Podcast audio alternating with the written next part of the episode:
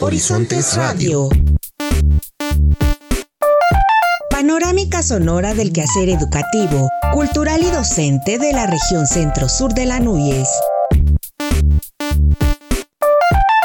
Horizontes Radio.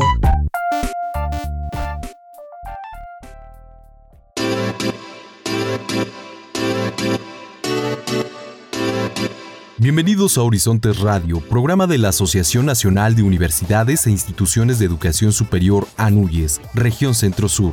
Mi nombre es Víctor Guarneros y les saludo con mucho gusto desde la Universidad Autónoma de Tlaxcala, esperando que este programa sea de su agrado y que se quede con nosotros durante los siguientes minutos. Saludo igual con mucho gusto a mi compañera Araceli Pérez. Hola Víctor, saludamos al auditorio de las diferentes estaciones de radio de las instituciones de educación superior que integran este organismo. Como cada semana agradecemos sus colaboraciones, las cuales enriquecen el quehacer educativo y nos motivan para continuar en esta labor de formación profesional. Iniciamos.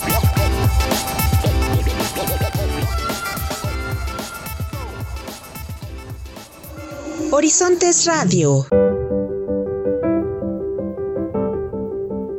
Para consolidar acciones educativas interinstitucionales que impacten en la formación de la infancia del país, la Universidad Autónoma de Tlaxcala formó parte de la inauguración y apertura del ciclo escolar de la licenciatura en Educación Inicial y Gestión de Instituciones, teniendo como sede la Universidad Autónoma de Guerrero. Al tomar la palabra, el doctor Luciano Concheiro Borges, subsecretario de Educación Superior, refirió que en el marco de la renovada responsabilidad de las universidades con la sociedad, la Autónoma de Tlaxcala, dicha subsecretaría y la Asociación Nacional de Universidades e Instituciones de Educación Superior, ANUYES, de manera conjunta lanzaron la convocatoria para desarrollar una licenciatura que atienda a los niños y niñas, lo que ahora es una realidad. En esta perspectiva y durante muchos meses, diversas instituciones y sujetos muy activos y activas lograron conjuntar una propuesta educativa en la que se entrelazan elementos de inclusión, equidad, igualdad, derechos humanos y desarrollo integral de las niñas y niños menores de tres años. La construcción de guiones adaptables con un eje de significatividad e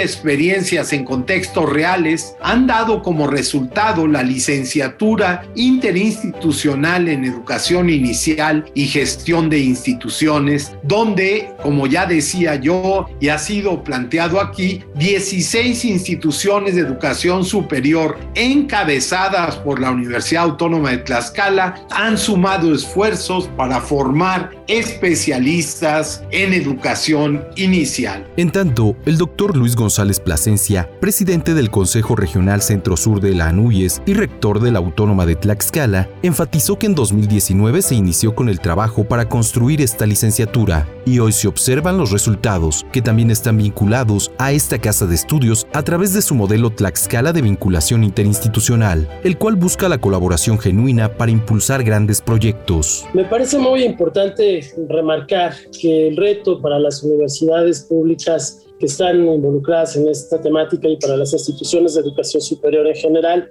implica también un, desafío histórico, yo diría porque por primera vez estamos en posibilidades de construir una alternativa en materia educativa que está destinada a la construcción desde los cero años de una nueva ciudadanía, una ciudadanía que sea capaz de ser más inclusiva, que sea respetuosa de los derechos humanos, que sea ambientalmente responsable, una ciudadanía intercultural, una ciudadanía distinta a la que desafortunadamente se construyó en los modelos educativos anteriores. Por eso creo que cuando surge la pregunta natural de por qué las universidades tienen que ver con estos temas que podrían ser pues de otras instancias que históricamente se han especializado en el tema, bueno, creo que la respuesta está precisamente en que desde este punto podemos observar la posibilidad de integrar un proceso que no haga de la primaria la secundaria, la preparatoria y la universidad espacios estancos, sino que desde los cero años, como decía yo hace un momento, pueda proyectar una actividad educativa continua en los parámetros de nuestro nuevo artículo tercero constitucional. En su oportunidad, el doctor José Alfredo Romero Olea, rector de la Universidad Autónoma de Guerrero, expresó que las universidades juegan un rol más protagónico y cercano a los que menos tienen, y este vínculo que hoy comparten las instituciones hermanas al poner en marcha este programa educativo deberá servir como ejemplo para continuar ampliando la cobertura en el país. Pues es un honor servir hoy como anfitriones de este gran proyecto y muy humano que es para dar paso a este esfuerzo que estamos haciendo las instituciones, no solo para ampliar la cobertura de nuestra educación, sino también para elevar su calidad académica. Este vínculo que hoy expresamos las instituciones hermanas que compartimos estos esfuerzos para este programa de licenciatura interinstitucional de educación inicial y gestión de instituciones deberá servir como ejemplo para continuar ampliando nuestra cobertura y también estimulando asimismo a nuestras compañeras y nuestros compañeros en cada una de nuestras instituciones. A su vez, la maestra Irma Lilia Luna Fuentes, en representación de la doctora Marta Berta Hernández Moreno, subsecretaria de Educación Básica, mencionó que reconoce la educación inicial como un derecho de la niñez, ya que los primeros años de vida determinan su desarrollo integral. De ahí que este trabajo que liderea la Autónoma de Tlaxcala sea un desafío. Nos sentimos profundamente orgullosos de saber que las universidades públicas formarán a quienes tendrán el compromiso ético para seguir construyendo las mejores oportunidades que ayuden a que nacer en México sea lo mejor que le puede suceder a un niño o a una niña. Sin duda, la creación de esta licenciatura propicia un cambio significativo para la política pública y para el sistema educativo, porque se da inicio a un proceso de calidad que garantizará contar con los servicios de educación inicial bajo la tutela de profesionales altamente capacitados. Se trata para nosotros de una de las apuestas más profundas que se ha tenido en materia educativa. Asimismo, el doctor Javier Saldaña Almazán, maestro emérito de la UAGRO, detalló que atender a los grupos vulnerables debe ser una tarea que las instituciones de educación superior consideren en sus políticas. Esta licenciatura es un referente en la colaboración que la UAGRO ha tenido y gestado desde una planeación estratégica mediante una vinculación con el gobierno federal y 15 instituciones de educación superior hermanas. En estos tiempos se habrá de formar profesionistas comprometidos con las niñas y niños mexicanos, capaces de generar interacciones psicopedagógicas y de gestión mediante acciones encaminadas al desarrollo integral y bienestar de la infancia en su entorno familiar, sociocultural y ambiental. En este acto se contó con la presencia de autoridades educativas nacionales, de representantes del Sistema de Protección Integral de los Derechos de las Niñas, Niños y Adolescentes, de los rectores de las universidades que forman parte de esta licenciatura y de la maestra Elizabeth Leala Páez, del Comité Académico Nacional de la Licenciatura en Educación Inicial y Gestión de Instituciones y Académica de la UATX. Horizontes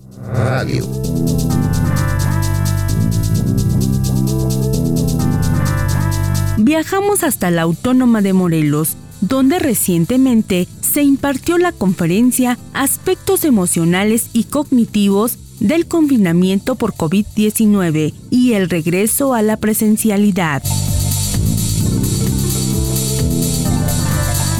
Participa el Centro de Investigaciones Biológicas de la UAM en el Festival por el Agua y los Bosques. Escuchemos.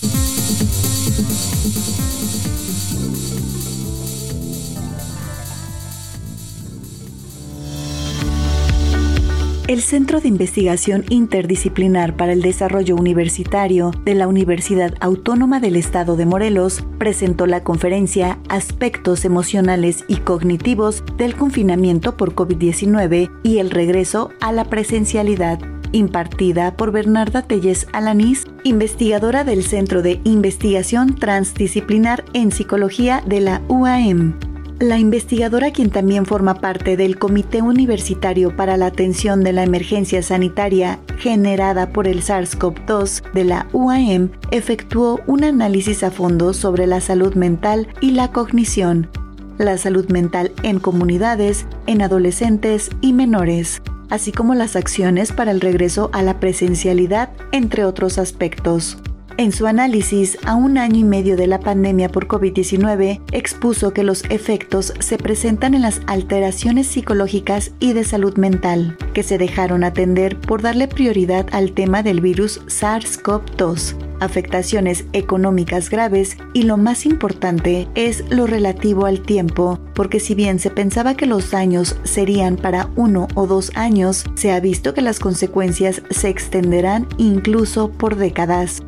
Ello significa que los efectos de la salud mental serán a largo plazo y más agresivos, lo que se tendrá como una consecuencia la necesidad de trabajar directamente en cada uno de ellos además de atender la recomendación de la Organización Mundial para la Salud en el sentido que los gobiernos aumenten de manera urgente la inversión en servicios de salud mental y la puesta en marcha de acciones para evitar un aumento sustancial de las enfermedades psicológicas.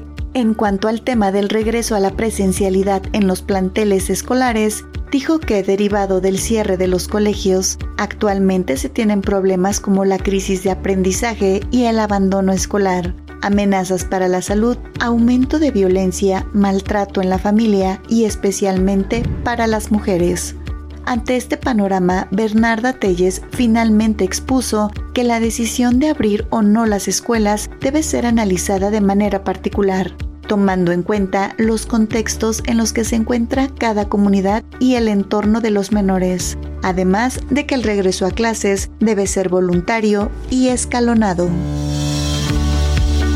Investigadores del Centro de Investigaciones Biológicas de la Universidad Autónoma del Estado de Morelos realizaron el pasado 6 de septiembre un recorrido por el Bosque de los Hongos Azules en la comunidad de Santa María, Aguacatitlán, para revisar los múltiples trabajos que han hecho sobre distintos temas de conservación de las especies existentes previo al Festival Nacional por el Agua y los Bosques que se realizará los días 22, 23 y 24 de octubre, los investigadores junto con integrantes de organizaciones civiles protectoras de ese lugar, ubicado dentro del polígono de la Reserva Protegida, documentaron y filmaron el impacto que han tenido los trabajos de conservación e investigación que se han realizado desde el Centro de Investigaciones Biológicas que serán presentados en el festival. Mara Erika Paredes Lira, jefe de Departamento de Extensión, explicó que desde hace varios años el centro y sus investigadores han realizado trabajos de conservación junto con los habitantes del lugar conocido como el Bosque de los Hongos Azules, ubicado en la colonia Santa María, Aguacatitlán, lugar peculiar que se encuentra en Cuernavaca y forma parte de la Reserva Ecológica Ajusco Chichinautzin. Paredes Lira también explicó que el Centro de Investigaciones Biológicas ya prepara nuevos trabajos de investigación en las zonas sobre abejas nativas de esa región de los bosques azules,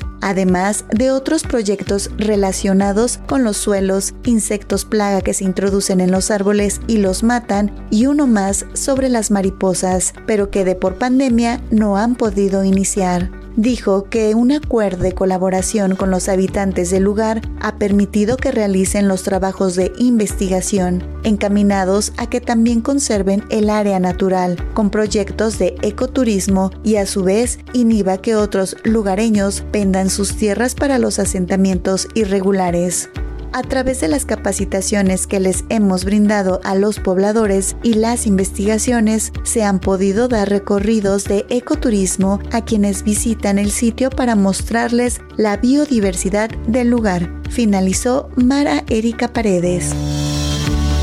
Para Horizontes Radio, Karime Ordaz Ramírez. Horizontes Radio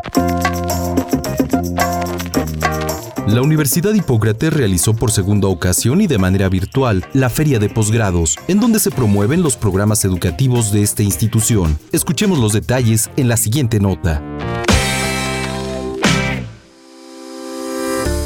Objetivo de promover los programas educativos de tres especialidades, 12 maestrías y tres doctorados, la Universidad Hipócrates llevó a cabo por segunda ocasión su feria de posgrados, extendiendo la invitación para que tanto sus egresados como la población en general puedan continuar su formación profesional en esta casa de estudios. Durante esta actividad, los ponentes ofrecieron información actualizada, detallada y completa sobre procesos de admisión, requisitos, costos y planes de estudio de los diferentes posgrados que la Universidad Hipócrates oferta de forma online y presencial. La directora del campus virtual, la ingeniera María de Jesús Celis Gutiérrez, explicó las ventajas que tiene estudiar un posgrado en la modalidad online ustedes pueden entrar y pueden revisar estos contenidos digitales en una plataforma virtual, los pueden descargar incluso a su celular, a su equipo de cómputo para poder revisarlos, para poder imprimirlos. Ustedes van a tenerlos ahí en todo momento, al igual que el apoyo técnico. En caso de que ya se me perdió mi contraseña, no sé dónde debo dar clic, bueno, nosotros les proporcionamos ese apoyo en todo momento. Ustedes pueden contactarse con la Universidad de Hipócrates el campus virtual, siempre va a estar ahí para apoyarles y darles ese apoyo que ustedes requieren. Por su parte, el maestro Juan Ramón Nieto Quesada, vicerrector académico de la Universidad Hipócrates, dijo que los interesados deben saber que este sistema virtual trabaja a partir de un modelo instruccional adecuado a los tiempos actuales. Además, el estudiante recibe guías de apoyo y retroalimentación por parte de los profesores, ahora conocidos como facilitadores. Posteriormente, el director de posgrados, el doctor John Kenny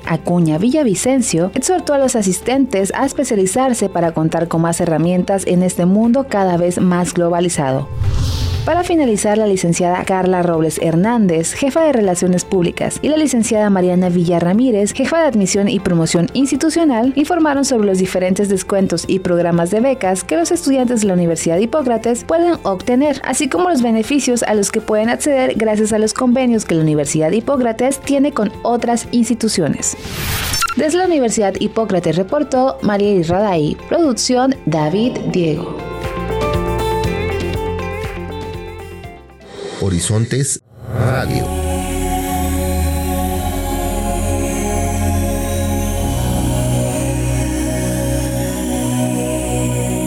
La Universidad Autónoma Chapingo, a través de la Dirección General Académica, firmó un convenio de colaboración con el Instituto de Formación e Investigación en Ciencias de la Educación y del Deporte, a fin de generar proyectos de investigación, servicio y difusión la directora general académica, doctora Gloria Calleca Cortero, en representación del rector José Solís Ramírez, precisó que el deporte en esta casa de estudios fomenta un estilo de vida saludable, genera espacios de convivencia y es una inversión para prevenir adicciones.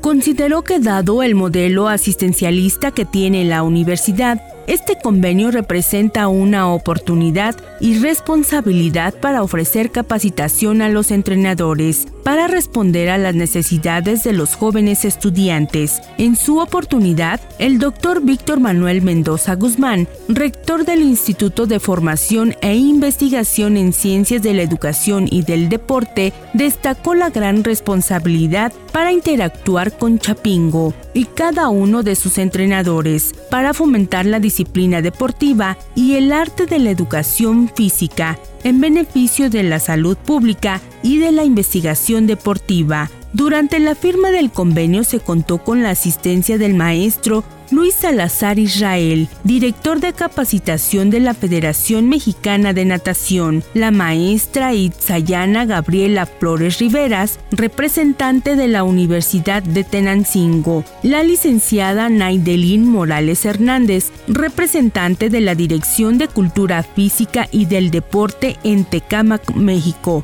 y a Senat Santiago Martínez, vicerrectora de este instituto. Además de los entrenadores de judo, béisbol, tocho, básquetbol, spinning, aeróbics, gimnasia y atletismo, disciplinas deportivas que se ofrecen en la comunidad estudiantil de Chapingo, quienes estuvieron acompañados por el maestro Severiano Hernández Villeda, jefe del Departamento de Educación Física e instructor de Taekwondo. Para Horizonte Radio, con información de Guadalupe Cruz Reinel, Comunicación Social, Departamento de Relaciones Públicas de la Autónoma Chapingo.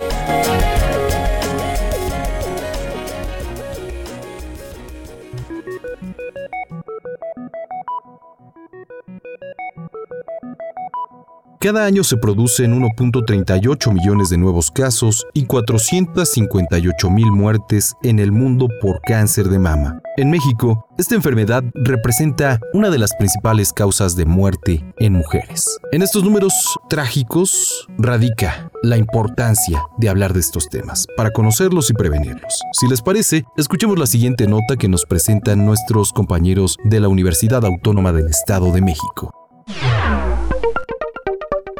Es el momento en el que compartimos los micrófonos con integrantes de la red de divulgadores de la cultura y la ciencia, José Antonio Alzate, de nuestra universidad, la Universidad Autónoma del Estado de México. Y en esta ocasión toca el turno de Daniela Fernanda Castillejo Galván. Mi nombre es Daniela Castillejos, soy estudiante de medicina de la UEMEX y hoy quiero hablarles sobre algo muy importante, el cáncer de mama. El cáncer de mama es una enfermedad en la cual las células de la mama se multiplican sin control. Existen distintos tipos y de eso depende si las células de la mama se vuelven cancerosas. El cáncer de mama puede comenzar en distintas partes de la mama. Estas constan de tres partes principales, lobulillos, conductos y tejido conectivo. Los lobulillos son las glándulas que producen leche, los conductos son los tubos que transportan la leche hacia el pezón y el tejido conectivo, formado por tejido fibroso y adiposo, rodea y sostiene todas las partes de la mama. Dani, de estos tipos de cáncer que nos comentas, ¿cuáles son los más comunes? La mayoría de los cánceres de mama comienzan en los conductos o en los lobulillos. El cáncer de mama puede diseminarse fuera de la mama a través de los vasos sanguíneos y los vasos linfáticos. Cuando el cáncer de mama se disemina a otras partes del cuerpo, se dice que ha hecho metástasis. Dani, platícanos cuáles son las señales de alerta para identificar oportunamente la presencia de cáncer de mama. Es muy importante tener en cuenta los siguientes signos y síntomas del cáncer de mama. Un bulto o engrosamiento de la mama que se siente diferente del tejido que la rodea, cambio de tamaño, forma o aspecto de la mama, la inversión reciente del pezón, descamación, desprendimiento de la piel, formación de costras y pelado del área pigmentada de la piel que rodea el pezón o la piel de la mama. Enrojecimiento o pequeños orificios en la piel que se encuentran sobre tu mama, como la piel de una naranja. Dani, ¿cuál es la recomendación si alguna persona ya identificó uno o varias de las características que comentaste? Al tener uno de estos signos, es necesario consultar al médico para tener un diagnóstico y tratamiento oportuno. Si se tiene antecedentes familiares de cáncer de mama, desde jóvenes podemos prevenir el cáncer haciéndonos una autoexploración mensual 7 días después de la menstruación para familiarizarnos con nuestros pechos y poder notar cambios. También nos ayuda a mantener un peso saludable, optar por una dieta mediterránea enfocada en alimentos a base de plantas y el consumo de pescado en lugar de carnes rojas y a partir de los 40 años se recomienda hacer una mamografía con el fin de prevenir el cáncer de mama, pero se debe consultar con el médico. Espero que esta información sea de ayuda. Nos vemos pronto. Agradezco mucho la colaboración de Daniela Fernanda Castillejo Galván y los invito a mantenerse atentos de la siguiente colaboración de Daniela. Desde la Universidad Autónoma del Estado de México, Alejandra Becerril. Horizontes Radio.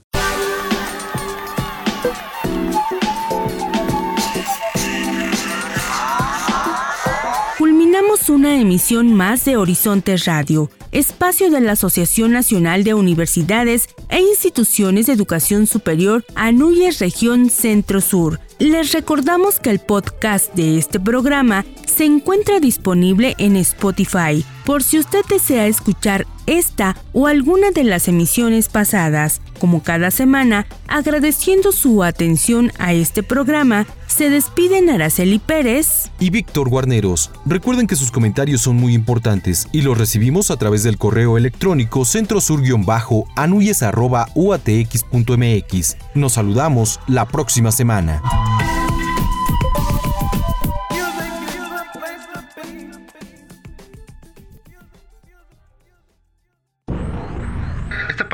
Sonora del acontecer educativo, cultural y docente de la Asociación Nacional de Universidades e Instituciones de Educación Superior, Región Centro Sur, llega a ti gracias a la colaboración semanal de las instituciones asociadas. Nos escuchamos la próxima semana por esta misma frecuencia.